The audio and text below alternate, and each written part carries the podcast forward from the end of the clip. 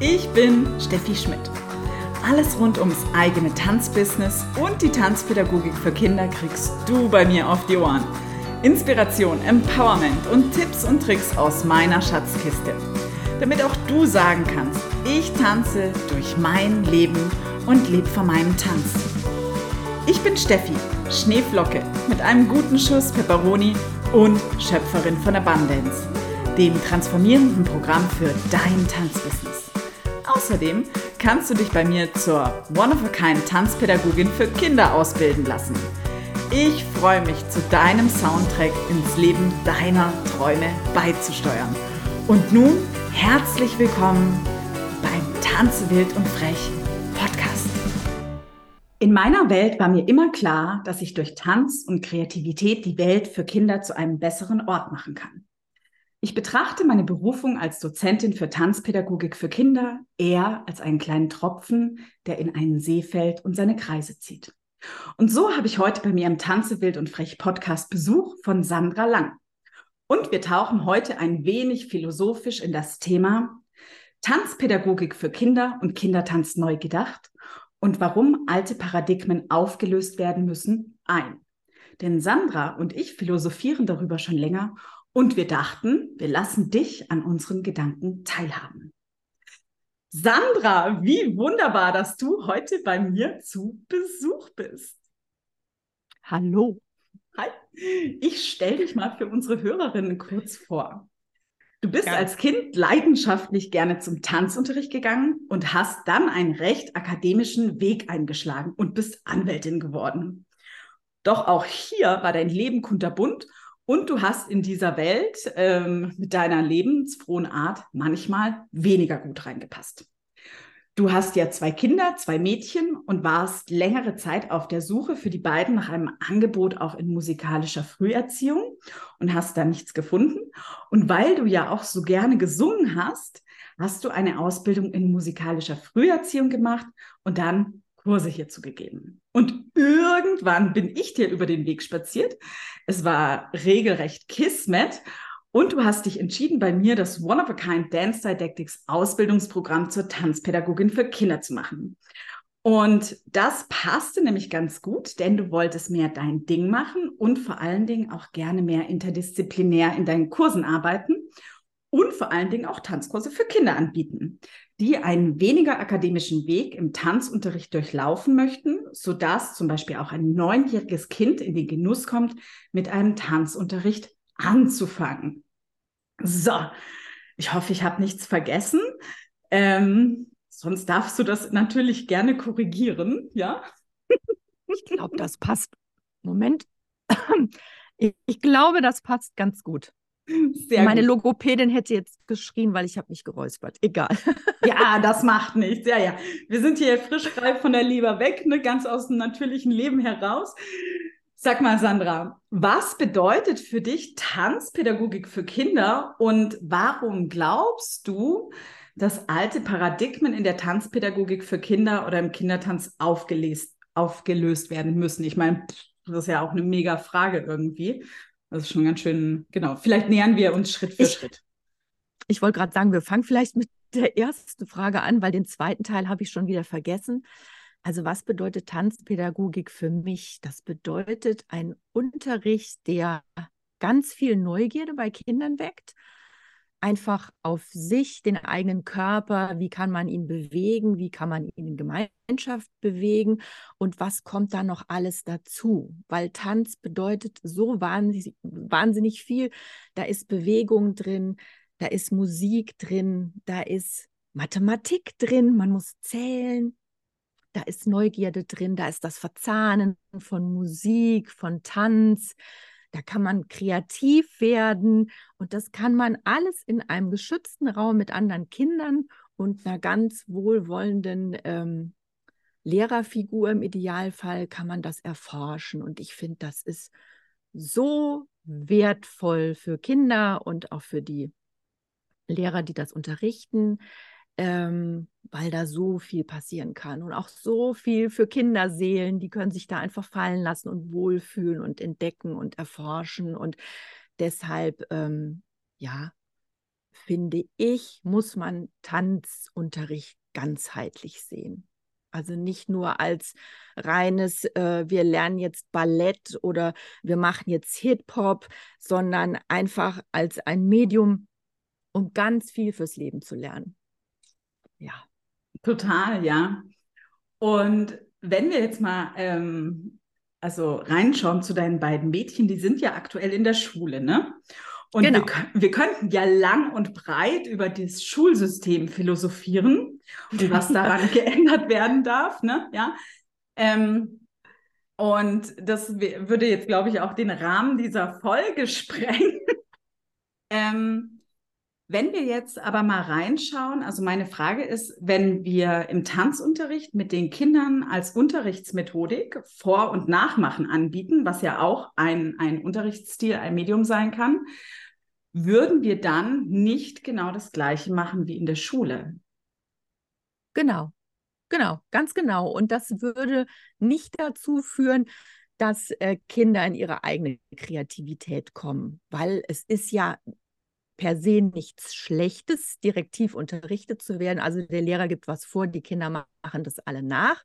Ich finde, das muss auch am Anfang sein, weil man muss ja erstmal Grundbausteine kennenlernen. Ich kann mich als Lehrer nicht hinstellen und sagen, so, das ABC machen wir jetzt mal ganz intuitiv. Ne? da würde das ewig dauern. Also, und so ist es ja auch im Tanzunterricht. Ne? Also man muss da schon am Anfang Dinge vorgeben. Aber ich finde, dann dürfen die Kinder selber kreativ werden. Und ich muss nicht als Tanzlehrer sagen, so, wir machen jetzt die Choreografie. Ich habe mir da schon alles wunderbar ausgedacht. Das ist auch mal schön, das soll auch mal sein. Aber das fand ich eben bei dir im Ausbildungsprogramm so toll, ähm, dass es nicht darum ging, immer etwas vorzugeben und das nachmachen zu lassen, sondern dass man die Kinder ab einem bestimmten Zeitpunkt einfach mal vor eine Aufgabe stellt. Hey, guck mal, wir haben jetzt, ich habe mir jetzt mal fünf Elemente rausgepickt. Oder das können vielleicht die Kinder dank deiner Karten oder sonstiger Medien auch selber machen. Und damit macht ihr selber mal eine Choreografie. So, wie cool ist das denn? Da kann man selber sich überlegen, oh, fangen wir jetzt mit dem Sprung an oder vielleicht machen wir erst mal eine Drehung oder wir machen was gemeinsam oder einer fängt alleine an. Da sind so viele Möglichkeiten, ähm, so viel Spielraum und was man da alles lernen kann als Kind. Also man lernt Teambuilding, weil man muss ja zusammen in der Gruppe oder was heißt muss, man darf in der Gruppe zusammen was machen. Jetzt habe ich auch noch Mann gesagt. Egal. Ähm, und ähm, dann kann man das mit Musik verbinden. Da können sich vielleicht die Kinder selber überlegen, welche Musik sie nehmen möchten, ob sie Musik nehmen möchten. Äh, dann kann jeder ein kleines Solo einbauen.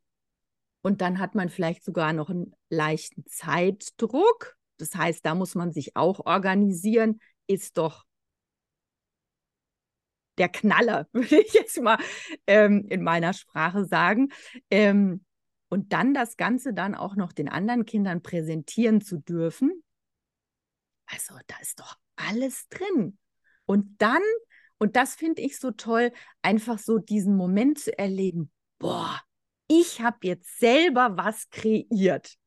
Und wie schön das Gefühl ist. Und auch so in dieser Gruppendynamik dann festzustellen, oh, das läuft vielleicht nicht immer rund und vielleicht gibt es da jetzt zwei, die haben die ähnliche Ideen oder der eine findet seine Idee viel cooler und das dann äh, gemeinsam zu wuppen und dann im Endergebnis zu einem gemeinsamen Erfolg zu kommen, ist doch toll.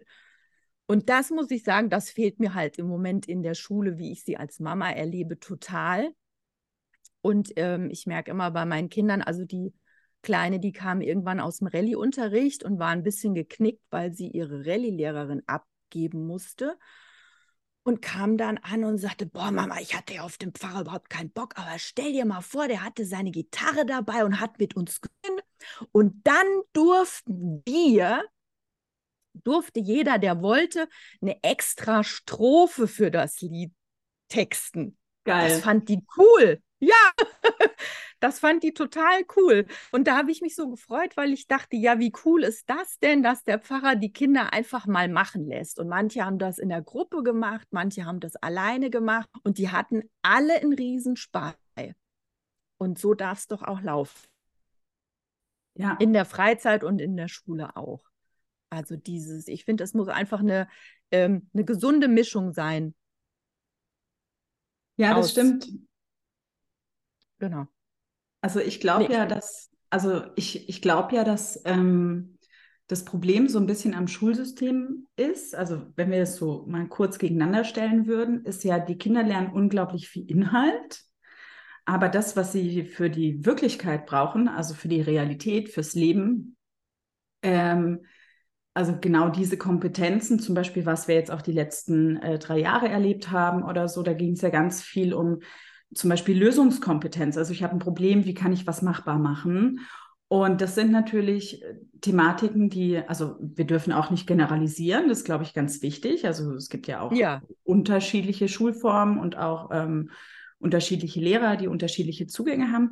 Aber doch, also so im, im Mainstream würde ich jetzt mal sagen, in der Bildungslandschaft ähm, werden solche Kompetenzen weniger geschult. Ne? Also äh, ja, Lösungen zu schaffen oder sowas. Weil gerade diese Wissensdimension, also es gibt Dinge, die, die schon wichtig sind. Also ich finde schon auch ähm, Lesen, Rechnen und Schreiben sind total wichtig. Also ich meine, damit mich auch keiner übers Ohr haut oder so, gell? Ähm, Genau, das, sind wesentliche ne? Grundfertigkeiten, die man lernen muss, finde ich auch. Genau, also das, das, das, das ist schon was, was man pauken darf, sage ich jetzt mal in Anführungszeichen, weil natürlich das essentiell ist, dass, dass, ähm, dass der Mensch das auch für sein Leben braucht. Doch das andere ist natürlich eine krasse Wissensvermittlung. Ne? Und ich sage jetzt mal so, also wir leben jetzt, also in der Zeit, wo wir groß geworden sind, da gab es noch nicht Google oder so, gell? Aber in der heutigen Zeit, also du willst was wissen, du weißt, wo du deine Antworten findest, du lernst, also wir, wir als große Menschen wissen schon, ah, okay, wie können wir Quellen prüfen oder sowas. Und bedeutet dann im Umkehrschluss, ich muss eigentlich gar nicht mehr so viel pauken, sondern ich kann ja wissen, ist ja frei zugänglich. So. Ja. Also bedeutet, dass dieses kritische Denken zum Beispiel Lösungen zu schaffen, innovativ sein, noch nie Dagewesenes zu erschaffen, eventuell schon ähm, was Wichtiges ist. Also auch wenn wir jetzt zum Beispiel äh, die Thematik mit dem Klima betrachten oder sowas. Ne? Also es geht ja auch um, um, um Lösungen zu schaffen, äh, um in die Zukunft zu tanzen. Ne? Jetzt war ich ja, das pa passt ganz gut. Also als ich meine Musical-Lehrerausbildung, äh, meine Musical-Ausbildung gemacht habe, da haben wir auch sehr viel Vor- und Nachmachen gemacht im Tanzunterricht. Und dann, ähm, also so zwei Jahre, und dann sagte der Lehrer, der Jazzlehrer irgendwann, And now we do some improvisation. Ja. Und ähm, das Thema, ja, und das Thema der Improvisation war die Umweltkatastrophe. So. Und dann, Uh. ja, und ich dachte damals schon so, okay, interessanter Gedanke. Aber ich stand total beömmelt da, ne? Weil, ja, weil das Problem war, vorstellen. ja, weil das Problem war, ich hatte noch nie in meinem Leben improvisiert bis zu diesem Zeitpunkt. Hm. Ja. So, und das war natürlich, also diese, diese Konfrontation, von dem ich hatte unglaublich viel schön, schönes Material an Tanzschritten und ästhetischen Tanzabfolgen und so weiter in meinem Kopf und an Repertoire. Aber ich konnte nur das abrufen und das Thema war eben die Umweltkatastrophe. Was ist das? Also ich wusste dann auch nicht, was bin ich denn in der Umweltkatastrophe? Bin ich jetzt das Meer? Bin ich jetzt die Schildkröte, die das Plastik gefuttert hat oder was auch immer. Also ich wusste gar nicht, was, was ich da jetzt darstellen soll. Und da kam mir natürlich dann schon auch irgendwann ganz stark so ins Bewusstsein, ob das also, dass der Unterschied zwischen ich lerne einen Tanz oder lerne Tanzmaterial was ganz anderes ist als Tanzen lernen. Also, weil das eine ist ja ein fertiges Produkt, würde ich jetzt mal sagen. Also man, man, ähm, ich zeig was, du machst es, okay, fertig. Und tanzen lernen ist ja dann doch viel größer und weiter, auch in der Sprache, auch am Verständnis, wie wir es ja auch im Ausbildungsprogramm machen. Das hat ja in der Regel immer eine Geschichte, warum ich was mache. So, genau. Ja. Wie nimmst du das wahr zwischen oder was ist für dich der Unterschied zwischen so ein Tanzlernen oder Tanzen lernen? Also ich meine, ist das, ähm, Oder warum glaubst du zum Beispiel auch, dass es jetzt anhand dem, was wir im Ausbildungsprogramm machen oder du dann mit den Kindern machen kannst, ähm, dass es dann auch leichter ist, zum Beispiel Dinge aus sich heraus entstehen zu lassen? Das waren jetzt wieder so. viele Fragen. Entschuldigung. ja, genau. Jetzt muss ich mal überlegen, wie ich darauf antworte. Ähm, ähm, ja, ähm, das ist ja das. Ähm, das ist mir zum Beispiel in der Musik so begegnet. Ich habe ja ganz lange Gitarre gespielt und habe auch gut gespielt. Ich habe auch bei Jugend musiziert mitgemacht. Und dann habe ich irgendwann angefangen, E-Gitarre zu spielen. Und dann sagte mein Lehrer, ach, weißt du was, Sandra, da ist jetzt ein Workshop mit dem Gitarristen von den Rodgau Monotones, da gehst du mal mit. Und dann habe ich gesagt, du Klaus, dann ähm, melde ich mich für den Anfängerkurs an. Ich spiele ja noch nicht so lange E-Gitarre. Und er sagte, ach Quatsch, Sandra, du spielst lange genug Gitarre, du kannst das, du gehst mal mit mir in den fortgeschrittenen Kurs. Dann bin ich da mit meinem Gitarrenköfferchen hingedackelt. Und da sah ich, war so mit Abstand die jüngste, würde ich mal sagen. Und ähm, um mich herum waren Profis. Und der Ali Neander fing dann an und sagte, ja, hallo, mein Name ist Ali Neander, ich stelle mich mal mit einer kurzen Impro vor und so macht ihr das dann auch, ne? Und der fing dann an und dann kam der Nächste und sagte, ja, ich bin der Tobias, ich komme aus dem Jazzbereich und der machte dann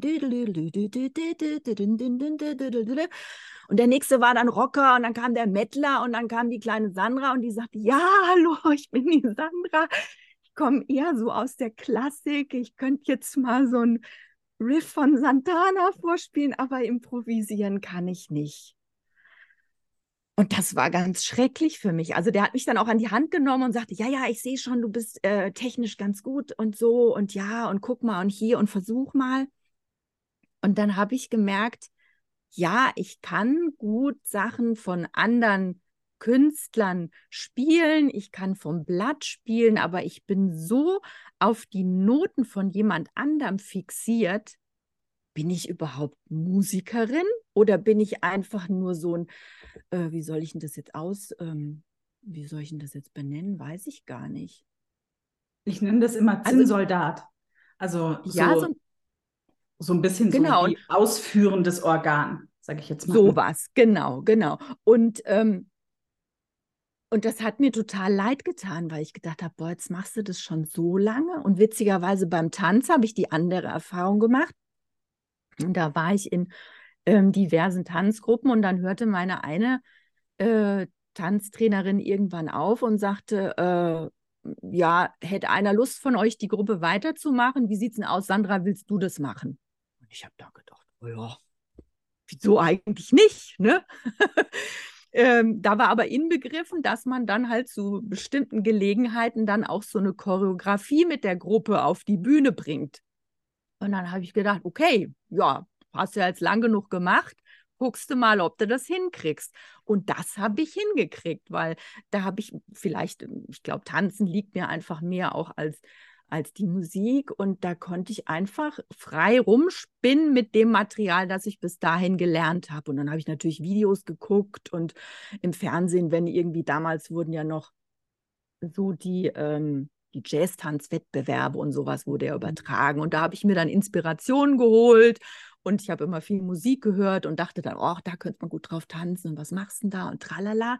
Und da habe ich mich nicht so als ausführendes Organ empfunden, sondern schon so ein bisschen als Künstler. Und das ist was, was wir ja beide gerne unseren Teilnehmerinnen und gerne auch Teilnehmern nahebringen wollen, dieses, äh, das auch selber umzusetzen. Nicht immer nur das zu machen, was jemand anderem einem vorgibt, sondern selber damit zu spielen und zu überlegen und zu erforschen und ausprobieren. Und manchmal wird es einem nicht gefallen und man wird sich denken, ach, naja, könnte irgendwie besser sein. Und dann gelingt einem zwischendrin der große Wurf. Und ich finde, je früher man das lernt, umso, umso einfacher wird einem dieses Erforschen und Ausprobieren und selber kreativ, kreativ werden auch in ganz anderen Bereichen gelingen. Ja, und mir ist zum Beispiel auch wieder aufgefallen, ich war früher finde ich, habe ich gute Choreografien auf die Beine gestellt. Dann fing ich bei dir an mit dem Ausbildungsprogramm und dachte so, ha, okay, also hm, ist so rudimentär noch vorhanden, aber das darf jetzt mal wieder rausgeholt und aufpoliert werden. Also das ist dann auch, wenn man es lange nicht nutzt, ähm, ja, muss man es dann echt wieder hegen und pflegen. Und ich habe gemerkt, so die ersten Stunden habe ich echt lange gebraucht. Ich dachte, Mensch, Sandra, jetzt stell dich doch nicht so an, du hast das doch mal aus dem FF gekonnt und jetzt stehst du da. Und ähm, habe dann auch gedacht, ja, das ist nichts, was man so als Gott gegeben dann ähm, ansehen kann, sondern das muss man auch pflegen und ähm, üben und ähm, immer wieder ausprobieren. Und das ja. fand ich total schön. Wenn man und wie gesagt, ja. das Kindern von Anfang an beizubringen, ist doch ein Geschenk. Und deswegen finde ich, um jetzt wieder zum Tanzunterricht zurückzukommen, man muss eben beides miteinander verbinden. Und ich glaube, dann hat man echt, ähm, hat man ein ordentliches Pfund auf der Waage, was man da im Angebot hat. Genau, und das glaube ich auch. Also was, worüber ich mir so Gedanken gemacht habe, und natürlich ist es auch zu keinem Zeitpunkt immer generalisiert, was ich hier sage. Ähm, also für unsere Hörer, ja. Ähm, was ich eben öfters sehe, also bei mir auch bei, bei den Fortbildungen oder sowas, dass es manchmal an diversen Unterrichtsmethoden fehlt im Tanzunterricht mit Kindern. Ne? Also, ähm, also jenseits, jenseits des Vor- und Nachmachens fehlt es da meines Erachtens öfters mal auch an Handwerkszeug. Vor allen Dingen, damit ich ja auch in die Wiederholung komme, weil also Wiederholung ist ja auch was Wichtiges fürs, also fürs Gehirn, um, um auch genau. Ähm, genau Material zu automatisieren, also Tanzmaterial. Und das ist natürlich, das ist natürlich die wahrhafte Kunst, weil, also jetzt aus meiner Erfahrung heraus, bei Kindern, also wenn ich immer alles gleich mache und man übt es immer und selbst wenn die verstehen, warum man das macht, ist das halt irgendwann auch öde, tröge. Ja, also sowas wie, öh, schon wieder oder so. Also da fehlt so ein bisschen Spielspannung, Spaß hinter der ganzen Nummer. Ähm, und das ist natürlich die Frage, wenn ich nur dieses eine konkrete Ding habe an Vor- und Nachmachen, um jetzt zum Beispiel einen Tanz zu lernen, würde natürlich, wenn wir tanzen lernen, nochmal ganz anders ein größeres Feld aufmachen, also in meiner Welt, weil wir dann vielleicht auch viele unterschiedliche Zugänge geben könnten. Bedeutet, ja. das Kind würde sozusagen, also vermeintlich das Gleiche machen, aber doch auch immer wieder anders. Und ähm, und würde auch ein Stück weit mehr in seiner Einzigartigkeit gesehen werden und auch abgeholt werden. Und es ist halt nett, nur hundertmal das Gleiche machen, sondern es ist halt auch jedes Mal, ähm, es findet halt auch Lösungskompetenzen. Also ein lieber ähm, Kollege von mir, wir hatten uns die Tage zur Vorbereitung auf diese Podcast-Folge auch so ein bisschen darunter unterhalten, äh, darüber unterhalten und er hatte da ein schönes Beispiel dazu gebracht. Also er sagte eben, es gibt halt unterschiedliche Möglichkeiten, um vom Stehen auf den Boden zu kommen. Also es ist ja ein ganz simples Beispiel. Ja. Und es kann halt natürlich sein, zum Beispiel, ah, okay, ich sinke auf dem Boden, aber ich mhm. falle auf den Boden. Also der, das, der, der, der Anfangs- und der Endpunkt sind natürlich immer konkret gleich. Aber natürlich ist der Weg dahin unterschiedlicher. Und wenn jetzt zum Beispiel mein Thema wäre, ähm, ähm, Levelveränderungen oder solche Sachen, was auch immer, dann ist es natürlich, ähm, dann könnten wir jetzt natürlich, das machen wir heute nicht in dem Podcast, aber könnten wir nochmal 20 oder 40 Variationen nochmal rausarbeiten, weil wir natürlich da ähm, dieses, dieses Handwerkszeug haben. Und Handwerkszeug zu haben ist ja auch Kunst. Ne? Ja, wie klar. Erleb, ja, ne? Wie erlebst du das selber, also so aus deinem tanzpädagogischen Handwerkskoffer heraus? Ähm, und auch als, als Mama, dass man, wenn man unterschiedliche Zugänge gibt oder Wiederholungen macht, weil man den Handwerkskoffer hat, ist es wahrscheinlich leichter, als wenn man jetzt halt nur Vor- und Nachmachen macht. Also die Kinder sind ja auch anders involviert wahrscheinlich. Ja, und es ist, ähm, wie soll ich denn das jetzt sagen? Nee, wie du gesagt hast, also es gibt ja unterschiedliche Zugänge. Der eine ist mehr der visuelle Typ, der andere ist der auditive äh, Typ. Ähm, was gibt es denn da noch für Typen? Die fallen mir jetzt gerade alle gar nicht ein. Und ähm, das ist natürlich frustrierend, ähm, jetzt sagen wir mal für den visuellen Typ, wenn er ständig nur auditiv ähm, angesprochen wird. Ne? Also das liegt ihm nicht. Er, er, weiß auch nicht, wie er das Ganze verarbeiten muss. Das sehe ich zum Beispiel meiner Großen. Der hilft es mehr, wenn man ähm, Merksätze oder so irgendwo schön aufschreibt und dann aufhängt und sie dann im Vorbeigehen das immer wahrnimmt. Und wenn man dann halt jetzt im Tanzunterricht immer nur den einen Typus anspricht und hat jetzt aber dummerweise nur Kinder des anderen Typus ähm, in der Stunde, ähm, ja, frage ich mich, ob da so wahnsinnig viel beim Kind ankommt und vor allem, ob das Kind auch Spaß dabei hat. Und wenn ja. jetzt aber mal eine Stunde dabei ist, wo jetzt dann die Ansprache jetzt nicht unbedingt den Kindern entspricht, finde ich, ähm, ist das für die bestimmt auch mal interessant und ist jetzt, zählt vielleicht nicht zu, zu den Lieblingsstunden. Das habe ich bei dir im Ausbildungsprogramm auch irgendwann mal erlebt, wo ich dachte so, ach, hm, also irgendwie das kickt mich jetzt gerade nicht so. Ne? Aber ich weiß gar nicht mehr, welches Thema das war. Aber ich wusste, wir hatten das schon mal in einem anderen Zusammenhang, wo bei mir oben ähm, eine Lampe aufging, wo ich dachte, ach, guck mal an. Ne? Ja, und das ist ja das Schöne, dass man, ähm, wenn man sich auch im gesetzteren Alter auf, die, äh, auf den Weg macht und selber wieder in die Position des Schülers kommt, ähm, finde ich, ist es immer ganz faszinierend und dann ähm, hat man viele Aha-Erlebnisse, wo man sich dann denkt, ja, kein Wunder, dass das bei den Schülern nicht so gefunzt hat. Ja. ja. Also ich habe da zum Beispiel auch ähm, ähm, im Rahmen des Ausbildungsprogramms gemerkt, ähm, warum manche Sachen in meinen Kursen zur musikalischen Früherziehung vielleicht nicht gar so gut funktioniert haben.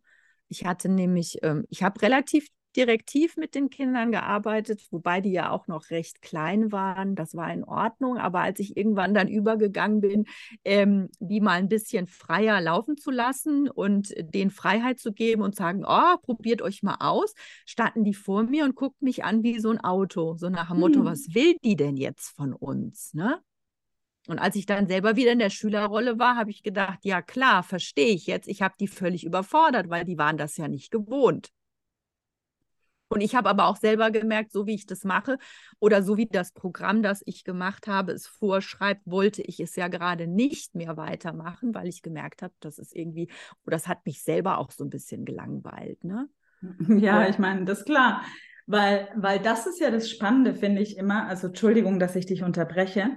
Das ist ja das total Spannende daran, dass wir ähm, sehr oft oder was ich auch sehr oft sehe, ist, dass es eine gewisse Art Fahrplan gibt für einen Unterricht oder einen Jahresfahrplan oder was auch immer und dass der dann durchgeführt wird. Ne? Also eher wie so eine Art Kochbuch, ne? so bitte man nehme eine Zwiebel und dann eine Knoblauch und dann bitte eine Chilischote, ein Esslöffel Öl und so weiter. ähm, und äh, dann und dass das dann, also dann hat man den Plan und dann wird er am Ende der Klasse durchgeführt oder so. Und dementsprechend ist es natürlich immer, das höre ich auch immer wieder gerne oder sehe das eben auch auf den sozialen Netzwerken, also dass gerade Kinder eben auch so still sein sollen. Ne? Ja, damit ja. man, also ne, sei bitte still oder ich erkläre dir, wie man jetzt eben ähm, Stille in einen Unterricht bringt oder sowas. Und das ist natürlich auch, also das eben eine Perspektive, was, was ich hm, da gerne nochmal aufmachen würde, das Feld ist sowas, für mich hat es immer weniger mit Kindheit zu tun also so stillstehen, ne? Ja, Weil genau. Kind, also was Kindheit ja wirklich aus, aus tiefstem Herzen irgendwie ausmacht, ist ja Lebendigkeit. Und in dem Wort Lebendigkeit steckt ja auch Leben drin. Und Leben ist ja ein transformierender Prozess, also nie Stillstand, sondern immer in Bewegung und vor allen Dingen auch Freiheit. Und da frage ich mich natürlich schon, also wenn wir einen Tanzunterricht für Kinder machen, ob es halt also was für eine hohe Relevanz eben das hat im Unterricht, ja, ähm, wenn wir natürlich doch auch das preußische Schulsystem bedienen mit Stillsein und Lernen, weil 70 Prozent der Kinder, also jetzt aus ähm, für die, die mich kennen, ein bisschen damit, also aus Human Design Perspektive gesprochen, sind eben Generatoren. Kinder und das sind halt Kinder, die wollen Bewegung haben. Ja, die ja. wollen nicht nur stillstehen, sondern die möchten einfach, ähm, da ist Lebendigkeit ein ganz großes Thema. Und das ist natürlich dann schon die Frage, ob das äh, so sinnvoll ist, den Rezeptplan zu machen oder zu sagen, mhm. ah, cool, ich habe meine Zutaten, also ich sag dir nicht, wie du kochst, sondern ich habe meine Zutaten, wie wenn ich einen Kühlschrank aufmache und sowas wie, ah, okay, ich habe noch eine Kartoffel da und ich habe noch eine Tomate und ein bisschen Schafskäse und dann habe ich noch dies und das. Ah, okay, hm, ah, einkaufen gehen will ich jetzt irgendwie auch nicht, weil es Sonntag, hat kein Laden auf oder so vielleicht. Was kann ich daraus zaubern? Das bedeutet, ich habe die Zutaten und kann dann selber ein Gericht gestalten. Und für einen Unterricht für Kinder bedeutet das natürlich sowas im Sinne von, ah ja, ähm, ich habe die und die Kinder, ich weiß, das und das zieht die an, da springen die total rein, da sind die total dabei, da habe ich ihre intrinsische Motivation, also nicht extrinsisch, ähm, und kann dann was ganz eigenes bauen, was sehr viel mit der Einzigartigkeit dann auch mit der Dynamik der Gruppe zu tun hat. Ne? Ja. Genau. Ja, und du kannst auch einfach mal auf die die Tagesform der Kinder eingehen. Ne? Die ist ja auch nicht immer gleich. Und wie du schon sagst, ich meine, wenn wir uns angucken, wenn, wenn Kinder ähm, von morgens um sieben bis um 16 Uhr im Kindergarten sind, das ist ja wie ein Arbeitstag für die. Und Klar können die dann je nach äh, Form des Kindergartens, wenn das offener, wenn das ähm, offene Gruppen sind, können die hin und her spazieren und sich auch mit Kindern von anderen Gruppen befreunden und spielen, aber trotzdem so richtig Freiheit ausleben können die ja auch nicht. Ne? Da gibt es ja auch immer irgendwelche ähm, Phasen, wo sie dann auch still sitzen und ähm, mitmachen äh, müssen, wie auch immer, oder wenn Kinder ewig lang in der Schule sind ist es doch auch schön, wenn die dann wenigstens am Nachmittag in, in einem Kurs, egal ob das jetzt Sport, Musik oder äh, Kunst oder Tanz ist, ähm, wo sie sich einfach auch mal ausleben können und wo ihnen nicht permanent gesagt wird, jetzt machst du dies, jetzt machst du das und dann machst du dies und dann machen wir das und dann machst du dies und dann machst du das, sondern dass sie auch einfach mal so ähm, selber Entscheidungen treffen dürfen, und jetzt in so einer Mini-Choreografie tanze ich jetzt vielleicht langsam oder brauche ich es jetzt gerade ganz, ganz, ganz schnell, weil ich merke, ich habe so viel Energie in mir raus, die muss jetzt, ähm, ähm, nee, Quatsch, Energie in mir drin, die will ich mal loslassen. Ne? Und ähm, wenn man dann halt so als, als ähm, Lehrer so seinen strikten Fahrplan hat und sich vorgenommen hat, heute machen wir, was weiß ich, und es passt halt jetzt gerade überhaupt nicht. Ne? Ähm, ja, also was du sagst, finde ich total wertvoll, weil, also zum einen natürlich, dass die Kinder, die haben schon echt einen dicken Tag hinter sich, ne? Ja. ja. Und da braucht es dann schon auch Raum für Expression. Aber die Frage ist natürlich, ähm, wie kann ich was also selbst gestalten oder selber auch in eine Gestaltung kommen, wenn ich natürlich sehr viel im Vor- und Nachmachmodus gelernt mhm. habe. Ähm, also deswegen fällt es ja vielen Kindern zum Beispiel auch total schwer, wenn du dann sagst, oh, jetzt mach doch mal, also jetzt darfst du dir mal was ausdenken, weil die sind total überfordert, ja, ja das stimmt, weil, ja. weil sie ja immer nur gelernt haben, A, Vor- und Nachmachen oder so. Und also wenn sie aber in dem Spirit aufwachsen, dann ist das natürlich auch wieder was, was ganz anderes. Aber wenn sie halt überhaupt lernen, was gibt es denn für hm. Zutaten? Mhm. Also du hattest gerade erwähnt, zum Beispiel, ah, okay, ich kann langsam und schnell. Also das ist ja ein klassisches Tanzthema auch, ne? Also äh, Zeit. Und das ist, das sind für mich wie die Zutaten. Also wenn ich dann natürlich genau. auch weiß, ah, okay, es gibt das oder das, dann habe ich natürlich auch in meinem kleinen Tanzköfferchen, ja, habe ich sowas drin von wegen, ah ja, dieses, diese Zutat ist super und daraus mache ich was. Wenn ich aber die Zutaten nicht kenne, weil ich ja nur immer einen Tanz gelernt habe, habe ich ja ein Problem. Genau. Bedeutet ja auch im Umkehrschluss, also, also ist jetzt vielleicht radikal, was ich sage oder so, aber wenn ich jetzt, mh, mm, also Picasso sagte ja mal, äh, so, nee, andersrum, im Zitat eingestiegen. Picasso sagte mal, ähm, jedes Kind ist ein Künstler. Die Schwierigkeit besteht nur darin, einer zu bleiben, wenn man erwachsen wird. Also ich würde mich jetzt nicht ja. bewirken, dass der hundertprozentig äh, genauso ist, aber so in etwa. Ist was dran, ja. Und, und das ist ja das Problem. Also die Kinder sind aus sich heraus ja sehr oft, dass sie, dass sie sehr viel Freude am Ausprobieren haben und so weiter und damit zu spielen. Also man könnte das ja auch übertragen auf äh, Malen zum Beispiel. Ja. Äh, also sowas im Sinne von, ah, okay, schau mal, hier hast du gelb, ähm, rot, blau und grün. Hier Fingermalfarbe, zack, rauf aufs Bild und dann wird gespielt. Dann ist man im Experiment drin, also man hat schon gelernt, was grün, gelb und blau ist und experimentiert und stellt dann auf einmal fest, zum Beispiel, boah, krass, wenn ich ja. blau und gelb mache, dann wird das grün oder so. Ja, ich meine, das, ja, ist ja, genau. das ist ja mega. So, also man kommt dann voll ins Spiel. Aber wenn ich natürlich jetzt anderes Bild immer nur ein Ausmalbild gebe, ja, dann, ja.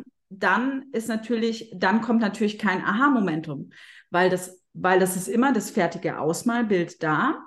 Und in dieses Ausmalbild habe ich vielleicht noch, darf mir vielleicht noch aussuchen, was für eine Farbe ich mache, aber die Form bleibt immer bestehen. Das heißt, meine eigene Kreativität beschränkt sich nur darauf, das auszufüllen, was schon da ist, aber gar nicht ins Spiel der Kreativität zu kommen. Wie siehst du das? Genau. Also ähm, perfekter Aufhänger. Meine Tochter kam vor den Sommerferien mit ihrer Kunstmappe nach Hause und ich sagte, oh super, ähm, ich zeichne ja auch gerne, zeig mal, was habt ihr denn gemacht? Und da waren zwei Sachen, die würde ich so als Mixed Media abheften zum Thema Märchen, fand ich okay.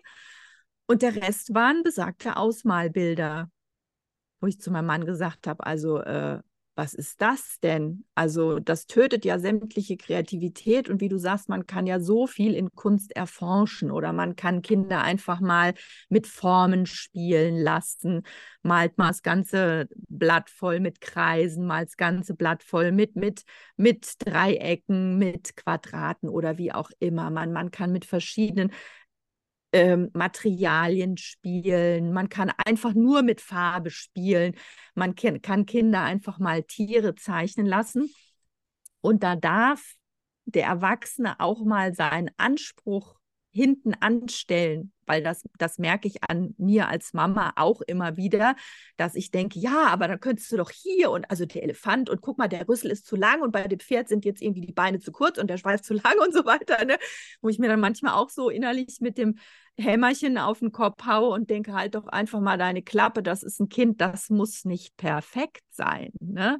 Und ähm, weil dadurch macht man es fürs Kind ja auch wieder äh, ziemlich blöd. Kind hat da ganz begeistert irgendwas gemalt und ist super stolz und der Erwachsene fängt mit seiner Brille schon wieder an. Ja, aber die Proportionen stimmen nicht und hier hättest du vielleicht lieber statt der Pastellkreide mal das und das benutzt und da hättest du ja noch das nehmen können und tralala. Nee, einfach mal aufhören und Kinder experimentieren lassen, weil ich meine, ein Picasso ist weltberühmt. Ähm, seine Drucke hängen in ganz vielen Wohnzimmern und seine Sachen sind auch nicht perfekt, weder in der Proportion noch äh, was weiß ich. Ähm, der Mann kann es aber, hat sich aber irgendwann dazu entschieden, er muss nicht hyperrealistisch zeichnen und das gibt es ihm nicht. Und der hat sein ganz eigenes Ding gemacht und ganz viele Leute lieben es. Ähm, ja. Und äh, da muss man einfach diese Ansprüche einfach mal auf das Niveau eines Kindes herunterbrechen und ist jetzt nicht dadurch, ähm, ich meine, diese Ausmalbilder sind schön und gut und wenn man im Restaurant sitzt und dem Kind halt so Beschäftigungstherapie, ne? Ja. Genau. Aber ähm, da lernt ein Kind überhaupt nichts. Es kann nicht experimentieren, es kann sich nicht ausdrücken, ähm, weil du kannst dich ja allein schon durch die Wahl deiner Farbtöne, die du benutzt, ausdrücken. Wenn es dir an einem Tag nicht gut geht, wirst du wahrscheinlich kaum zu Pink, Gelb, Grün und Blau greifen. Und auch das ist ja zum Beispiel was, was vielleicht interessant ist für ein Kind. Warum habe ich denn heute die Farben gewählt und warum nehme ich morgen andere? Warum mag ich heute die Musik hören und morgen eine ganz andere Musik? Und indem man ihnen dann halt ein Ausmalbild gibt, äh, Bild gibt, klar kannst du auch die Farben auswählen, aber es kann jetzt nicht ähm, äh, den Stift nehmen und einfach mal hier ganz wild auf dem Papier rumkrickeln, weil es damit jetzt auch gerade energielos werden kann oder vielleicht ganz sanft schattieren und ähm, ja, jetzt habe ich den Faden verloren. Ist nicht schlimm. Aber ich habe aber hab einen Gedanke. den würde ich jetzt vielleicht mal so reinwerfen. Ja. Also, wenn wir bei Picasso bleiben, also ich war ja jetzt letztens gerade in Barcelona und Ah, äh, war ja. ja. dann, war ja dann dort auch im äh, Picasso-Museum. Und es war natürlich dann schon auch enorm interessant zu sehen, also seine Entwicklung, ähm, genau, weil er hat ja als Kind, hat er ja schon, schon enorm gezeichnet und hat wirklich große Bilder gemacht, also die die Qualität von einem Rembrandt hatten. Also muss man wirklich sagen. Also das war dann doch schon enorm krass im goldenen Schnitt. Und ich, also wo, Ja. wo so, was er da so mit zehn gemacht hat, ne, hätte vielleicht so ein 60-jähriger Künstler, der vielleicht, also ähm, also ich meine, das ist ihm ja auch in die Wiege gelegt worden. Das ist ja auch eine Gabe, ein großes Talent, ne? Was ein 60-Jähriger dann manchmal noch gedacht hätte, boah, ja, das würde ich auch noch gerne schaffen oder so. Ne? Also das Ja. konnte er schon so mit zehn. Ja. Also ich meine, ist ja ein irres Talent. Und was ja, was ihm ja sehr wichtig war, war ja auch erstmal ähm, erstmal eine gewisse Harmonie zu verstehen. Also ich glaube, das ist auch im Tanz was, was total wichtig ist. Also, dass wir erstmal verstehen dürfen, ah, was ist Harmonie? Also für Kinder, glaube ich, ist das eh auch was Wichtiges. Was, was ist Harmonie? Also wir finden Harmonie ja ähm, auch, auch in Blumen oder sowas. Also der goldene Schnitt ist ja, Ja. in jeder Gold, also in, in jeder Blume drin, in jedem Gänseblümchen und natürlich auch in anderen Dingen. Und dann sozusagen, wenn ich verstehe, was, was ist Harmonie, wie spielt alles miteinander zusammen, wie ist das in Beziehung gesetzt, also was entspringt auch der Natürlichkeit. Ähm, Harmonie ist ja was, was, was wir uns auch immer wieder auch zurücksehen danach. Und dann Ja. und dann aber auch wiederum dieses Spiel mit der Dissonanz. Also zu sagen, okay, jetzt zerstöre ich das, was Picasso ja gemacht hat. Also jetzt in manchen Bildern kann man es ja sehr gut sehen. Also sowas wie, ah, das Auge, das sitzt jetzt irgendwie gar nicht auf, im, im, äh, sitzt jetzt gar nicht im, im Gesicht, sondern sitzt am Po oder so. Und, ähm, und er hat dann sozusagen die Dinge verschoben. Und dadurch wirkt es natürlich, kommt ein Spannungsfeld auf, es wird interessant. Ähm, ja, diese Disharmonie äh, ist auch grotesk an manchen Stellen, weil es Mhm. vielleicht zum Lachen auf, äh, aufwirft oder so. Und das ist natürlich das, was mega witzig ist, was für Tanz natürlich ganz haarscharf eins zu eins genauso ist. Ja. Also bedeutet halt im Umkehr, also das egal, ob das Malerei oder Tanz ist, bedeutet halt im Umkehrschluss, wenn ich als Tanzpädagoge dem Kind vermittel, ähm, was ist Harmonie, was ist was, wie kannst du damit spielen und dann aber, wie ist es harmonisch und dann aber auch zu sagen, ah, okay, und jetzt lassen wir uns die Harmonie mal zerstören und Mhm. machen mal was total Witziges irgendwie, ja, ähm, dann, ähm, dann haben die ja Freude, aber sie haben, sie lernen halt Kunsthandwerk dann. Wenn ich aber nur Vor-Nachmachen mache, ja. weil ich ja selber vielleicht diese, diesen, diesen Baukasten nicht habe oder sowas, was da alles drin ist, dann wird es natürlich schwer, weil dann lernt das Kind halt adäquates Schrittmaterial, aber hat nicht das Handwerkszeug des goldenen Schnitts dahinter. Also und was bekommt ich- kein Verständnis dafür. Und was ich gerade ganz spannend fand, äh, was du gesagt hast, dieses Auflösen der Harmonie und auch mal in die Disharmonie zu gehen und dadurch einen richtigen spannenden Moment zu erreichen, um dann wieder zurück in die Harmonie zu gehen. Das ist ja für den Zuschauer auch total spannend. Ne? Ah ja, aber das kannst du ja nur machen, wenn du weißt, was ist Harmonie. Ja, genau. Genau. Und vielleicht weißt- auch einfach mal Disharmonie ausprobieren dürfen, ne? wo andere sagen würden, ah, Fehler oder ich mit meinem Perfektionismus, der dann schon wieder schreit, oh, voll unperfekt, geht gar nicht. Ne? Aber ähm, genau, ohne das weiß man ja auch die Harmonie irgendwann nicht mehr zu schätzen. Wenn alles harmonisch immer ist, wird es ja auch langweilig. Ne? Hey, natürlich. Das ist dann, also ich hatte mal ein, ein Stück angeschaut, das ist ganz interessant. Also war mega harmonisch. Ähm, also war auch schön, war auch ästhetisch schön. Ähm, ist mir jetzt auch wenig unangenehm, das zu sagen. Ich bin eingeschlafen. ja, ja, genau, weil es hat mich halt schon auch gelangweilt irgendwie dann. Und ich sage jetzt nicht, von welcher Company das war. Aber, Mhm. ähm, aber das, aber das ist halt, das ist halt das Ding. Also wir brauchen, wir, wir können nur ein Spannungsfeld aufmachen, wenn wir verstehen, was ist zu was harmonisch, wie spielt alles miteinander einher und wie ähm, und wie kann ich dann das auch durchbrechen? Gerade Kinder lieben ja zum Beispiel das auch total, wenn es harmonisch ist. Das brauchen sie ja auch von der Gruppendynamik. Also wenn wir Harmonie spüren und fühlen, dann ist es ja schon auch sowas wie, da, da habe ich Sicherheit, da fühle ich mich geborgen, würde ich jetzt mal sagen, ja. aufgehoben. Und dann, aber wenn dieses, wenn dieses Fundament geschaffen worden ist, dann ist natürlich, ähm, wenn das halt immer alles so, ja, wenn es dann alles so mega harmonisch ist, dann, dann wird es langweilig. Also wir brauchen es ja auch im Unterricht, dieses Spannungsfeld, um was lebendig zu halten. Weißt, das ist genau. halt, äh, das kennen wir von uns selber auch. Genau, man will ja zwischendurch auch mal überrascht werden und denkt, huch, ja genau, jetzt genau bin so. ich aber wieder wach, ne? Was ist das jetzt? was, was, macht sie denn da? So, was, ich, was noch ein Gedanke war, war, ähm, also wir haben ja jetzt so viel über, über ähm, Handwerkszeug und so weiter gesprochen und natürlich ähm, auch über dieses große Thema des Vor- und Nachmachens, wie wir es ja auch sehr viel in der Tanzpädagogik für Kinder oder auch im Kindertanz auch erleben.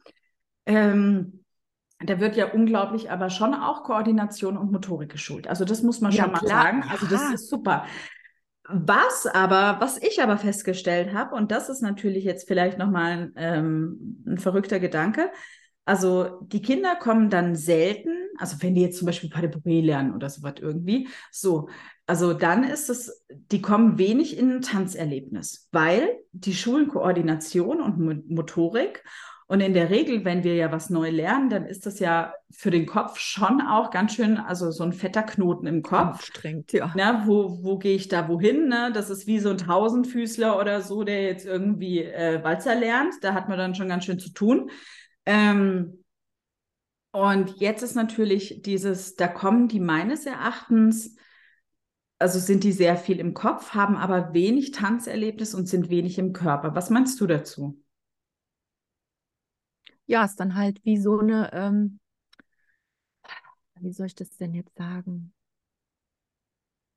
Ja, du lernst so das Rüstzeug, kommst aber nicht in die Umsetzung. Also so, dass dein, ähm, in die, in die Verknüpfung oder dass dir, ähm, also beim, beim, beim Buchstabenlernen, also zumindest wir früher mit der lateinischen ähm, Schreibschrift, haben ja die Buchstaben, die einzelnen miteinander verbunden. So, und wenn du jetzt immer nur ein paar de lernst und in der nächsten Stunde lernst du dann, ähm, was weiß ich, einen speziellen Sprung im Ballett und dann lernst du dies, du lernst aber nie so dieses Häkchen, mit dem du Sachen verbinden kannst. Genau, und dann ist es, wie du sagst, man kommt dann nicht ins Tanzen. Und ähm, na, also ich glaube halt auch, also wenn man jetzt so neues Schrittmaterial lernt, also ich kenne das auch von mir selber, mm, dann, dann führt mein Körper vermeintlich schon was aus, was ich da so zu tun habe, also schon. Aber meine ganze Energy ist im Kopf. Also alles ist im Kopf, weil ich bin nur darauf bedacht, ja. dass ich das irgendwie da alles zu sortiere, sag ich mal. Ja. Währenddessen natürlich ja auch, also nicht, also auch, ist sehr wichtig auch, ähm, dieser Raum für die Expressivität, also dass die Seele sich erstmal ausdrücken kann, wobei wir ja keine Tanztherapie machen, also hier sei nochmal gesagt, aber ähm, aber auch in dieses wirkliche, ich spüre meinen Körper, wie setze ich meinen Körper wirklich ein, nochmal was ganz anderes ist, als wenn ich nur im Kopf mich sortiere, wohin ich was zu, zu packen habe, in welche mhm. Richtung und so weiter. Weißt so, so dachte ich es eher. Ja, das stimmt auch wieder. Ja, das kann man ja unter so vielen Gesichtspunkten immer beleuchten. Das ist, ähm, ähm, ist spannend. ich fand auch immer ähm, spannend, ähm, wenn man jetzt, wie wir das auch mal gemacht haben, ähm, dialogisch gearbeitet haben mit hm. Körperteilen. Mhm. Ne? So, jetzt tanzt mal der rechte Arm mit dem linken Fuß. das würdest du ja, ähm, das schult halt nochmal, wenn man ähm, man kann ja ähm, Aufgaben stellen, die sehr klein gesteckt sind. Ne? Also wie, wir machen jetzt nur den Pas de Bourrée. So, dann ist also ein, ein. Aber der ein, hat schon auch in sich, finde ich, ne? Naturellement. Und äh, damit mich hier keiner falsch versteht, das ist alles völlig legitim und auch total wichtig, weil einen Pas de Bourrée kannst du in fast allen Tanzstilen finden. Den gibt es auch im Paartanz, also wichtiges Ding, ne? Mich nicht falsch verstehen. Aber ähm, weil wir es ja hatten mit dem, äh, ähm, ähm, muss jetzt ein Kind ab drei schon quasi akademisches Tanzen mhm. lernen oder soll ein Kind einfach mal Grundelemente lernen, die es später, wenn es sich dann entschließt, das professioneller machen zu wollen oder weil es so Freude dran hat, jeden Tag ins Tanzen geht, ähm, ist das ja auch völlig, völlig in Ordnung. Aber ich finde, am Anfang ist eben so dieses, ähm, sollte für mich im Vordergrund stehen, was habe ich denn für Körperteile, was kann ich denn alles mit denen machen? Natürlich kann ich mit Füßen ein paar Bourrée machen und die Arme machen dann entsprechend auch bestimmte Bewegungen dazu. Aber das Kind kann ja auch selber erstmal ausprobieren, was kann ich denn mit dem Fuß alles machen? Und wie hoch kann ich den Fuß nehmen? Und ähm, können vielleicht die Zehen unabhängig voneinander auch irgendwas machen? Oder geht das bei mir vielleicht nicht? Warum geht es bei meiner Nachbarin? Ähm, auch vielleicht zu begreifen, bei manchen ist der Körper einfach so von Natur aus gestaltet, dass manche Sachen gar nicht möglich sind, dass mhm. das aber auch völlig in Ordnung ist. Und ähm, dass eben eine Hand mit einem Fuß tanzen kann und ein Kopf äh, mit dem Knie und ähm, einfach so ein, ähm, so ein Bewusstsein für den eigenen Körper zu haben, was einem ja im Alter auch wieder muss ich zugeben, ein bisschen abhanden kommt. Ne? Mhm. Also ähm, ich stehe da manchmal auch da und denke, ähm, das hat doch früher geklappt. Wieso klappt denn das jetzt nicht mehr? Ne? Ja, und das ist natürlich interessant, weil jetzt ist natürlich, also jetzt gerade an deinem Beispiel, gibt es ja mehrere Möglichkeiten. Also du sagst, okay, wir spielen jetzt mit dem Thema, mit Körperteilen, sagen wir jetzt mal zum Beispiel. Ähm, und wenn du jetzt natürlich sagst, so ja, super geil, ich mach die Mucke an, spiel mal mit deinen Körperteilen, Tschüssikowski, ne, so als Tanzpädagoge, sage ich jetzt mal, dann ist das Kind dann doch schon auch ein bisschen lost in space. Ja, ja total. Ja, man, man, muss das schon ein bisschen moderieren fürs Kind. Also. Genau, und du kannst natürlich nur moderieren, ne? Du kannst natürlich auch nur moderieren, wenn, wenn selber dein erhöhtes Bewusstsein da ist, sage ich jetzt mal. Gell? Ja. Also, und das ist halt, also gezielt, gezielte Fragestellungen zum Beispiel ist ja auch eine, eine, eine Unterrichtsmethodik, die man auch nutzen könnte. Aber das bedeutet halt von uns selber auch ein erhöhtes Bewusstsein, was mache ich da, was kann ich da, wie mache ich das, also warum mache ich das, ne, ja, damit es dann beim Kind ankommt, weil ich meine, die Eltern zahlen ja nett auch irgendwie dafür, wenn man einen Tanzunterricht gibt, ne, jetzt einfach, also krass gesagt oder so. Du sagst, oh, ich melde mein Kind zum Tanzunterricht an, ah, okay, 15 Euro für 60 Minuten. Und ähm, ah, und was machen Sie da? Ach, ich mache 60 Minuten Stopptanz oder so. Ne? Also ich meine, das wäre jetzt auch schon, das kann ja jeder, ne? Also dafür muss man das, das Kind ja nirgendwo hin, hinbringen. Mhm. Aber dieses, also das Kind, und das ist natürlich schon auch die Balance von ähm, Spielspaß und Spannung und auch was wirklich auch, auch etwas an Tanztechnik zum Beispiel zu lernen, ja weil wir können ja nicht 60 Minuten nur Wunschkonzert machen. Also das höre ich auch ganz oft, dass man dann so die Kinder fragt, und was möchtet ihr so machen? Ja. Und also ich, also wenn ich jetzt, das hört sich auch immer so dumm an, also so im Sinne vom Lehrplan oder so, ja, weil so meine ich das auch nicht. Aber es ist natürlich schon so, dass wenn ich am Ende, wenn ich jetzt einen, einen Kurs anfange und habe zwölf Einheiten, dann habe ich natürlich schon auch, dass ich sage, oh, also ich hätte gerne, dass die Kinder in der zwölften Stunde XY können. Genau. Sonst ist es halt so eine Fahrt ins Blaue. Ich meine, die kann auch schön sein. Aber wenn man dann jetzt zum Beispiel ein Kind begleitet, also in Berlin hatte ich das ja, dass Kinder dann ab drei, teilweise bis, bis zwölf bei mir getanzt haben. Wenn es dann natürlich nur eine Fahrt ins Blaue ist, dann kommst halt nirgendwo an. Also dann wird auch, ist ja auch blöd. Ja, nee, äh, deshalb ähm, habe ich ja vorhin schon gesagt, die Mischung macht halt, macht ähm, das, das, Rezept aus. Ne? Also du musst eben schon, also du als Lehrkraft musst schon wissen, was ist mein Ziel Ne? Du musst ja auch in, in einem Elternteil, das sich bei dir informiert, äh, was das Kind da lernen kann, musst ja ähm, in kurzen Pitch geben können. Also bei mir lernt das Kind das und das und das. Ich würde zum Beispiel nie sagen, ihr Kind lernt bei mir Ballett, mhm. sondern das lernt eben Grundlagen und dazu auch noch ähm, die Verzahnung zu anderen künstlerischen Aspekten wie Musik und Kunst ähm, und auch ein bisschen Kunstgeschichte, Tanzgeschichte, sowas würde, würden Kinder bei mir lernen. Und dann muss ich natürlich meinen eigenen Fahrplan haben. Was will ich denn jetzt genau den Kindern beibringen. Und dann kann, hat man ja ganz viele Möglichkeiten, das auszugestalten. Also im Kurssystem, dass man sagt, mein übergeordnetes Thema ist jetzt ähm, Verzahnung von Kunst und Musik. Äh, wir tanzen zu Gemälden aus der ganzen Kunstgeschichte zum Beispiel. Und wenn ich dann genau weiß, was ich mache, dann kann ich ja sagen, also ich habe jetzt äh, 60 Minuten ähm, und in diesen 60 Minuten gebe ich, habe ich im Hinterkopf, dass die Kinder, was weiß ich, zum Beispiel Richtungen lernen, dass eben nicht jedes Mal wieder so, ah, wisst ihr denn noch, wo rechts ist? Und ah, nee, das andere rechts meine ich, ah, und jetzt links, ne? Also, Nein, das ähm, andere links. Genau, Mysticato, ne? Und dann fängt man wieder an mit rechts ist da, wo die Ente ist und links ist da, wo der äh, rote Eimer ist und sowas. Also ähm, ich muss klar wissen, was bringe ich den Kindern bei. Und da habe ich eben auch dann ähm, Anteile, die sehr direktiv sind, weil ich will ja Wissen an das Kind ranbringen. Ähm, Dass es was Neues auch lernt und Fähigkeiten erweitert, ne? Genau. genau.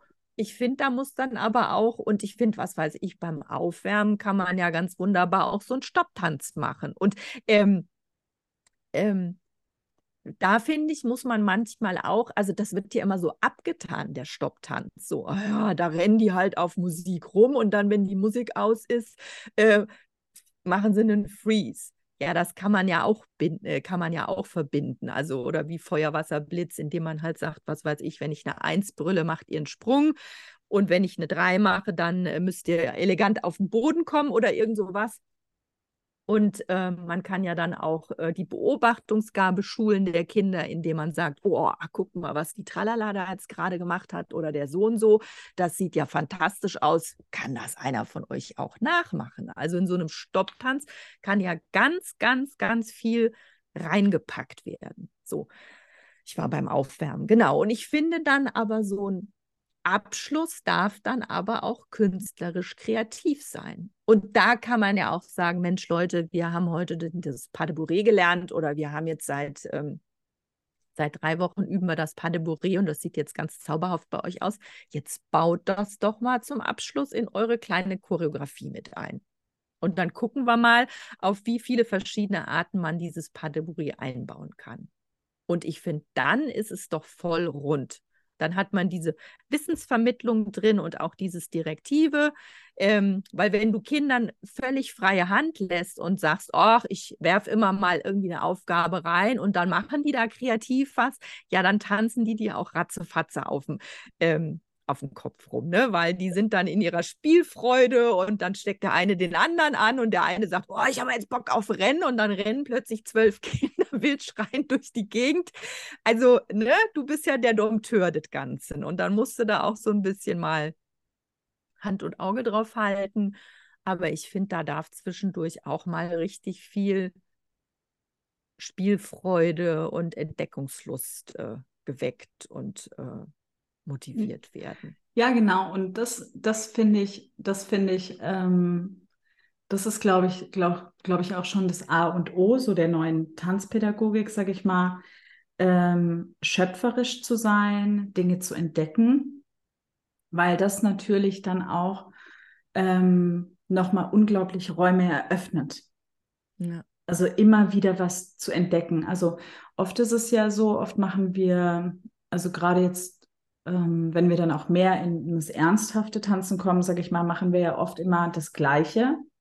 Also wie jetzt zum Beispiel so ein Plié oder sowas irgendwie, das machst du irgendwie dein ganzes Leben, gell? Oh, jeden Tag, ne? Ja, ist ja so unvorstellbar für so ein Kind. Oh, immer jedes Gleiche. ja. Und ähm, aber wenn wir, wenn wir in diese Geisteshaltung kommen, von wegen, ah, da gibt es immer was zu entdecken, ah, da gibt es immer was zu erleben, immer was Neues auch. Also obwohl das schon alt bekannt ist, ne, und ich schon hundertmal gemacht habe, ist da jedes Mal noch was für mich drin. Äh, ich glaube, das ist eine Haltung und ein Spirit, der halt auch sehr wichtig ist für Kinder, weil wir natürlich auch in unser, also jetzt im Tanzunterricht natürlich, um, um ähm, genau, also Koordination und Motorik, Feinmotorik und so weiter besser zu, äh, zu verbessern. Aber natürlich auch fürs Leben, finde ich so ein bisschen. Also sowas wie, wie oft müssen wir manchmal die gleichen Sachen machen, gell? Ja. Oh, ja. Aber dennoch, wenn wir, wenn wir diesen Zauber bewahren, also sowas von wegen, ah, da gibt es immer was zu entdecken, ähm, dann ist es natürlich eine Haltung, die ich natürlich als Tanzpädagoge schon konkret vermitteln kann. Auf jeden Fall, ja. Und die natürlich ja, dann was fürs, die dann natürlich was, was fürs Leben macht, weil ich da natürlich dann auch viel mehr intrinsische Motivation anspreche als extrinsische Motivation, gell? Total. Ja, und indem du die ähm, da dann eben mal sich ausleben lässt und sie dann was vorführen können innerhalb der Gruppe, also erstens motiviert das ja, man hat ein Erfolgserlebnis, man hat sich auch gezeigt. Hm. Und das dann in einem geframten Rahmen, ähm, wo man vielleicht auch als Lehrperson vorher sagt, äh, Leute, ne, also hier ist jetzt nichts richtig und ist falsch. Schaut euch das einfach mal an und wisst das wertzuschätzen, dass da jemand jetzt vielleicht, der besonders schüchtern ist, über seinen Schatten springt und sich zeigt und das, was er sich ausgedacht hat ähm, und dass das was Tolles ist. Also, dass man als Zuschauer wertschätzen darf, dass einem da jemand was präsentiert hat, was er sich selber ausgedacht hat. Und im Umkehrschluss dann halt für das schüchterne Kind, das sich da jetzt ähm, dann ähm, getraut hat, vielleicht im Rahmen einer Gruppe was zu machen, ähm, so dieses, ähm, diese Wertschätzung zu spüren und so dieses, wow, das, was ich jetzt gerade gemacht habe, hat offensichtlich einen Applaus verdient. Das ist ja was richtig Cooles. Weil ich meine, wie ja. oft kommt das in der Schule vor? Ja, ja, ja, Wertschätzung ist ja eh ein ganz großes Thema. Da müssen wir noch eine extra Podcast-Folge dazu machen. ja. Aber es ist natürlich, also es, ich glaube schon, dass wir einfach, wenn wir Kinder natürlich auch in die Zukunft begleiten möchten, mit und durch Tanz, sage ich mal, ist es natürlich schon eine Frage, ähm, was, was möchte ich den Kindern mitgeben? Ja. Und da glaube ich halt schon, dass also jenseits auch von, von ästhetischen, sage ich mal, wir schon auch ein bisschen weiter, also den Geist erweitern dürfen ähm, an, an Kompetenzen, sodass die Kinder dann eben auch diese Kompetenzen fürs Leben wiederum lernen. Weil wie viele Kinder habe ich gehabt, die zum Beispiel bei mir getanzt haben, das war eh klar, dass die also nicht Tänzer werden oder so. Also, also weil da einfach die Voraussetzungen jetzt, also jenseits von, von ähm, vom Körperlichen oder so, war da halt motorisch gab es halt zum Beispiel auch Einschränkungen oder so. Aber ja. für die, für, gerade für diese Kinder hat das echt Welten aufgemacht im Spirit. So von wegen, oh, was, was durch Kunst alles möglich ist, wie mhm. sie sich selber fühlen können, wie sie selber gestalten können und schöpferisch sein können. Ähm, und wie sie auch stolz auf sich sind. Weil jetzt zum Beispiel gerade manche Kinder sind halt nicht ganz so gut im Tanzen. Also das gibt's ja. Ja. Aber die kommen total gerne. Ja, und wenn wir aber dann auch erlauben, dass sie halt auch schöpferisch sind, also weil gerade wenn wir die, uns die Tanzwelt angucken, ist es ja nicht so, dass es nur Tänzer gibt. Das ist ja Quatsch. Also es gibt ja, ja. auch Choreografen zum Beispiel oder so, ja. So, also, genau. also das, das Feld ist viel größer oder jemand, der die Kostüme macht oder was weiß ich nicht immer und so. Und das heißt natürlich, also wir wir machen den Geist eben auf für mehr als nur, dass ich auf der Bühne stehe. Also ich hatte auch nie irgendwie vor, dass ich auf der Bühne stehen möchte. Ja. Also das hat schon auch Spaß gemacht oder so, also sowas jetzt nicht. Aber mir war das als Mensch nicht so wichtig. Also ich hatte auch nicht so dieses Rampensaugedöns oder so. Ich habe ja. immer so so dieses, ja, also wenn ich muss, dann muss ich halt, okay, ja, ne, so, okay, macht man dann halt schon auch. Aber ich hatte viel mehr Freude, auch hinter den Kulissen zu arbeiten, mm. zu gestalten, was ich ja auch heute in meinem, auch in meinem jetzigen Job mache. Also, und äh, da habe ich viel mehr Freude, das erfüllt mich viel mehr, ähm, als selber auf der Bühne zu stehen. Und ich glaube, das ist natürlich auch ein Spirit, der auch weitergegeben werden darf, dass es mehr als nur ähm, die Tänzer auf der Bühne gibt. Genau, und man kann ja auch, man muss ja nicht Tanz lernen, um später als professioneller Tänzer zu wirken, sondern man kann das ja einfach für sich selber machen, weil das, ähm, weil einen das entspannt, weil es einfach Freude macht. macht, genau, weil es einfach schön ist. Ähm, ich habe, als ich äh, ich habe im Kindergarten mit Ballett angefangen. Bei einer Frau werde ich nie vergessen, weil der Name so cool war. Das war, glaube ich, eine Ungarin, die hieß nämlich Frau Üschü Küsülö. Toll, ne? Genau. Und dann bin ich irgendwann ähm, dann nach Gießen in die Ballettschule. Das war dann nach Waganova. Und ähm, ich war damals auch nicht so eine Elfe. Ne? Ich hatte kurze Haare, äh, wurde äh, gern mal für einen Jungen gehalten und habe auch gerne mit Jungs Abenteuer und so Zeug draußen gespielt. Und um mich herum, die hießen dann auch noch, das eine Mädchen werde ich auch nicht vergessen, die hieß Rose. Und das war auch so eine Rose, weißt du, so ein ganz ätherisches, hübsches Mädchen. Und die konnten dann auch schon alle ganz schnell ähm, Spagat der kleinen Sandra war das halt nicht so wichtig. Ne? Was ich schön fand, dass wir da Live-Musik hatten. Da hat eine Pianistin dann immer gespielt. Das war ganz toll. Und wo Klein Sandra dann aufgeblüht ist, war am Ende der Stunde, die letzten fünf Minuten, da durfte man nämlich improvisieren. Ne? Und da wurde aufgeteilt, war immer gleich. Es gab die Bienchen und die Schmetterlinge. So, jetzt darfst du dreimal raten, wo war die Sandra? War die ein Schmetterling? Nee, ne, die war ja clever. Die hat sich nicht als Schmetterling gesehen. Da waren eben diese ganzen ätherischen Elfen und ich war meistens die einzige Biene. So, das hat mich aber nicht gestört, dass ich da ganz alleine war. Und ich bin dann wie, wie ein Bienchen da dann eben rumgebrummt und äh, gesprungen und gehüpft. Und ähm, ja, das war vielleicht nicht die ästhetischste Biene unter den kleinen Tänzerinnen, aber ich war da sehr expressiv unterwegs. Und bei meinem Lehrer damals gab es immer Lobmärkchen, wenn man was besonders toll gemacht hat. Und das gab es dann, wenn man dann den Spagat konnte oder wenn man dann das Bein besonders hoch bekommen hat. Da habe ich, glaube ich, nie ein Lobmärkchen bekommen. Ich weiß auch noch, ich dachte irgendwann vermeintlich, ich sei im Spagat. Und dann hat der gute Mann so lange an mir rumgeschraubt, bis halt dann doch wieder irgendwie 10 Zentimeter oder 5 Zentimeter gefehlt haben. Aber bei der Bienchen-Improvisation, da habe auch ich ab und an mal ein Lobmärchen bekommen. Ich weiß nicht, ob es vielleicht war, weil ich so mutig war, dass ich das auch alleine gemacht habe oder weil er das anerkannt hat, dass ich da dann eben gedreht und gesprungen und sonst was bin. Und ähm, ich glaube, meine Motivation, jeden Tag da wieder, jede Woche da wieder hinzugehen, war auch, dass man zum Schluss einfach machen durfte, was man wollte. Und das wurde dann auch nicht kommentiert, so nach, ah, das hast du jetzt aber toll gemacht, ne? sondern ähm, da hat man dann auch von allen einen Applaus bekommen und ich habe dann bei den ganzen Schmetterlingen geklatscht. Aber da siehst du mal, sonst ist mir nicht viel in Erinnerung geblieben, aber dass ich das gerne gemacht habe, also das ist mir im Hinterkopf geblieben. Ja. Und ja, deshalb, spannend, ich meine, ne? man, man zieht ja auch immer so in der Regel das für ein richtige Klientel an. Also ich würde jetzt zu einer Mama, die sagt, sie will, dass ihr Kind äh, richtig Ballett lernt, würde ich sagen, sind sie bei mir an der falschen Adresse. Weil ich bin keine Balletttänzerin, ich möchte mir jetzt auch nichts anmaßen, was ich nicht kann.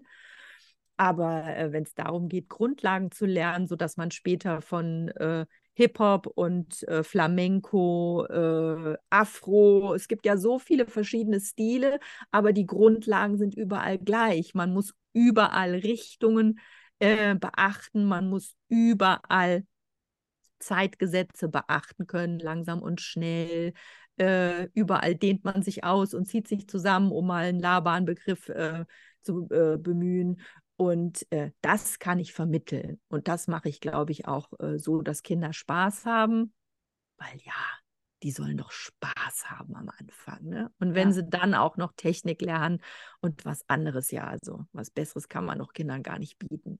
Ja, und das denke ich, und das denke ich, das finde ich so schön, wie du es zusammengefasst hast. Ähm, das glaube ich, darum geht es halt in den ersten zehn Jahren, also des Lebens, ne, für die Kinder, dem, ähm, wirklich um Grundlagen zu schaffen um weniger auch spezifisch zu arbeiten in Tanzstilen, ja. sondern eher, eher den Geist zu weiten, um dann, auch wenn die Kinder natürlich die geistige Reife haben, sage ich jetzt mal, ähm, in ein ernsthafteres Training reingehen zu können. Und das natürlich, ähm, genau, Grundlagen lernen, großes Thema, aber natürlich auch einfach die Freude dabei weil das ist ja das Feuer, was eigentlich dann doch auch die ganze Nummer zündet. Und wenn halt kein, also wenn halt, wenn halt irgendwie, wenn man so ein Feuer anmacht und dann äh, muss man natürlich schon auch gucken, dass da Sauerstoff zugeführt wird, ne? damit das Feuer am, am Brennen bleibt. Bleibt, ja. Und wenn halt das, also wenn halt kein Sa Sauerstoff dahin kommt und die Flamme halt mehr und mehr erlischt, äh, also jetzt, ja, dann geht halt das Feuer aus. Und das ist halt, das hat halt auch ganz viel was damit zu tun, ähm, dass die Freude im Vordergrund steht. Weil wenn die sehr hochgetragen wird, dann wird ja auch alles andere, hat es nährbaren Boden, auf dem was wachsen kann.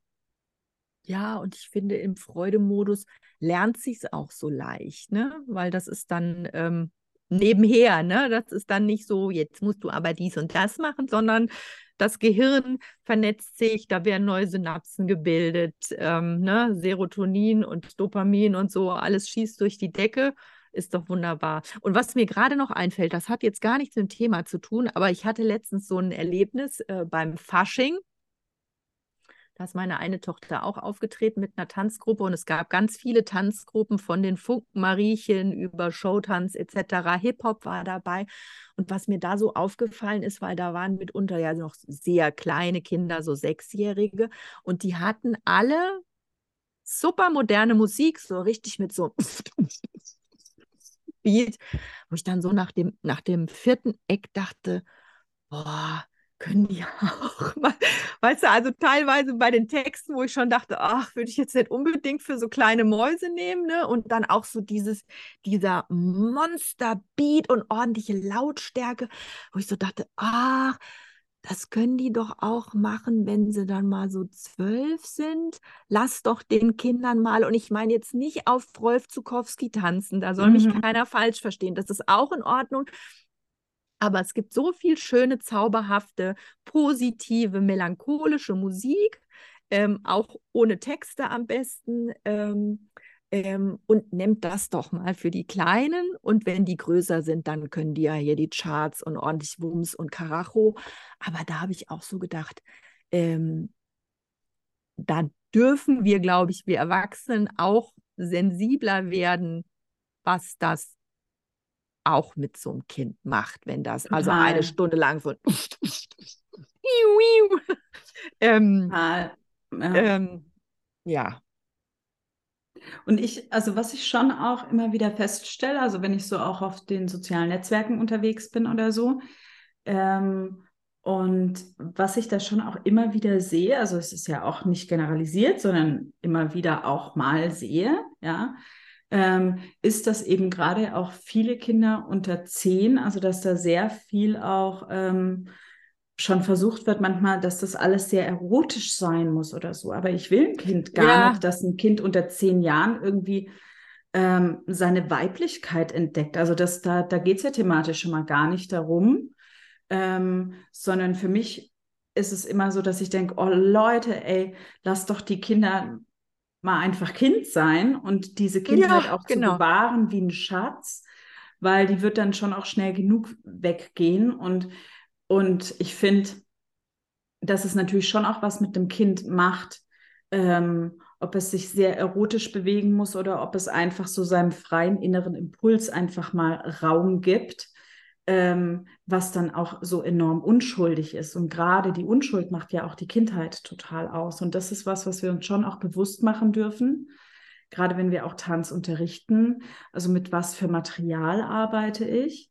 Ähm, weil ich möchte, also ich will zu jedem Zeitpunkt, dass Kinder auch ihre Unschuld leben und noch nicht reingepresst werden in, ähm, in solche Thematiken.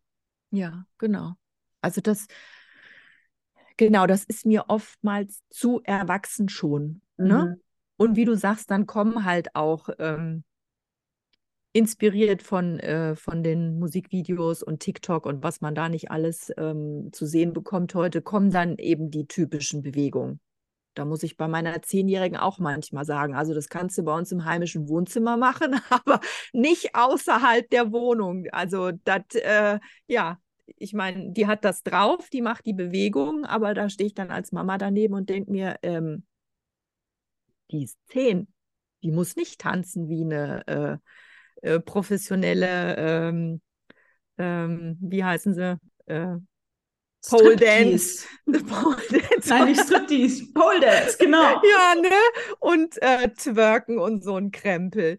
Ähm, und ähm, ja. Ja. Find, da finde ich, dürfen wir schon ähm, auch ein Augenmerk drauf haben, was für Musik wir da auswählen. Ne? Und ähm, ich hatte zum Beispiel mal ähm, in einem Kurs einen ähm, kleinen Teilnehmer, der Max. Und der Max, also bei mir im Kurs hat man immer Klassik gehört. Ne? Das war immer ein Stück. Da habe ich zu den Eltern auch gesagt, sie sollen jetzt gefälligst mal die Klappe halten und nicht quatschen und einfach mal gucken, was ihre, wie ihre Kinder auf die Musik reagieren. Ne? Und der kleine Max, der war bei Bach in anderen Sphären. Der hat das so genossen. Das war total süß. Der hat sich ganz intuitiv im Takt bewegt und war so ganz in sich versunken. Das war total schön. Und dann habe ich die Mama irgendwann gefragt und habe gesagt, hier, was, was hört er denn zu Hause? Und dann sagt sie, ja, ich Rockantennen. Dann habe ich gemeint, ja, du, kauf doch mal dem kleinen Max eine Klassik-CD. ich meine, da gibt es bei Rossmann gibt's eine, äh, die hat einen lustigen Titel und da sind so die, die Evergreens drauf, die lassen sich gut hören, die sind nicht schwierig und äh, das tut dem kleinen Max mal ganz gut. Ne? Und ich finde, das darf man ja auch im Tanzunterricht äh, mitgeben, so. Ne? Unterricht in Musikstile, langsam, schnell, aufregend, traurig, ähm, mit Text, ohne Text. Ähm, Voll, ja. Genau. Ah. Ja. Ah, ja. Ah, ja, so unsere ah, Zeit so fließt. Ja. ja, ja, unsere Zeit fließt so total dahin. Jetzt weiß ich, jetzt habe ich mir natürlich, während die Zeit so geflossen ist und du auch erzählt hast, ähm, habe ich mir so Gedanken gemacht, haben wir denn dieses Thema auch wirklich beantwortet? Das weiß ich gar nicht. Ähm, also ich glaube nicht ähm, weil, weil das Thema, weil das Thema, glaube ich, einfach so, so riesig ist und allumfassend, ähm, dass man das natürlich mit unterschiedlichen Perspektiven immer wieder beleuchten könnte. Heute hatten wir uns natürlich ein bisschen thematisch mit dem Vor- und Nachmachen ein bisschen ähm, damit auch, auch befasst und wie das Gehirn und Koordination und so weiter.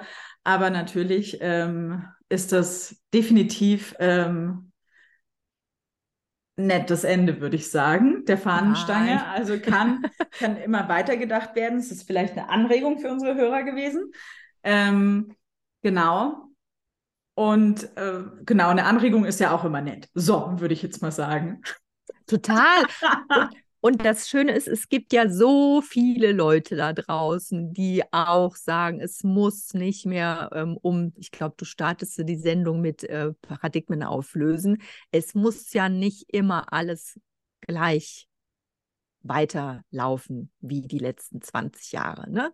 Sondern da darf man jetzt auch mal neue Wege beschreiten. Und ich finde es total schön, dass total viele Leute wollen, dass neue Wege bestritten werden. Ne? Und äh, ganz viele zauberhafte Lehrer da draußen sind, die sagen, boah, das System macht mich und die Schüler kaputt und ich hätte doch so viele Ideen und würde es gerne anders machen. Und, ja, ähm, und das ist ein bisschen wie Sterne am Horizont, finde ich auch immer. Ne? Also es ist Es leuchten noch nicht so alle, aber es sind schon, schon total viele draußen und, und wenn die Nacht halt schön klar wird, ne, dann, dann sieht man immer mehr funkeln irgendwie so ein bisschen. Genau, ja. Mhm. Und das darf noch viel mehr funkeln. Und ich finde diese ganzen ähm, ähm, Richtsterne, die da jetzt draußen schon alleine vor sich hin funkeln, die dürfen sich alle mal ähm, miteinander vernetzen und ähm, ja, sodass da irgendwann mal ein Wechsel stattfinden kann. Genau. Oh, Sandra, danke schön. Gibt's denn, gibt's denn, danke für deine Zeit, die du dir heute genommen hast, um hier zu Besuch zu sein. Gibt's denn noch, was du noch so zum Abschluss ähm, sagen möchtest? Etwas, was ich zum Abschluss sagen Was möchte. wir vergessen hatten oder wo du sagst, oh, das brennt mir noch auf der Seele.